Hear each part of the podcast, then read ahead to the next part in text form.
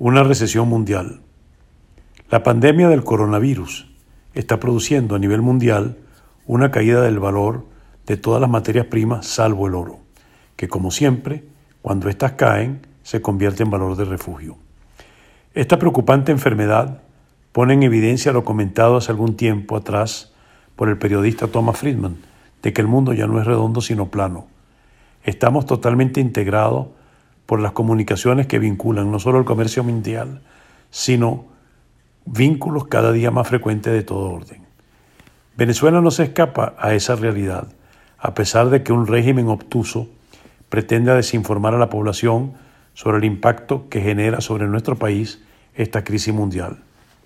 Ya no producimos casi petróleo y lo poco que se logra escabullir va principalmente dirigido a ayudar a Cuba, pero como prácticamente no producimos lo necesario para abastecer a nuestras necesidades, ¿cómo y con qué va este régimen a paliar la situación?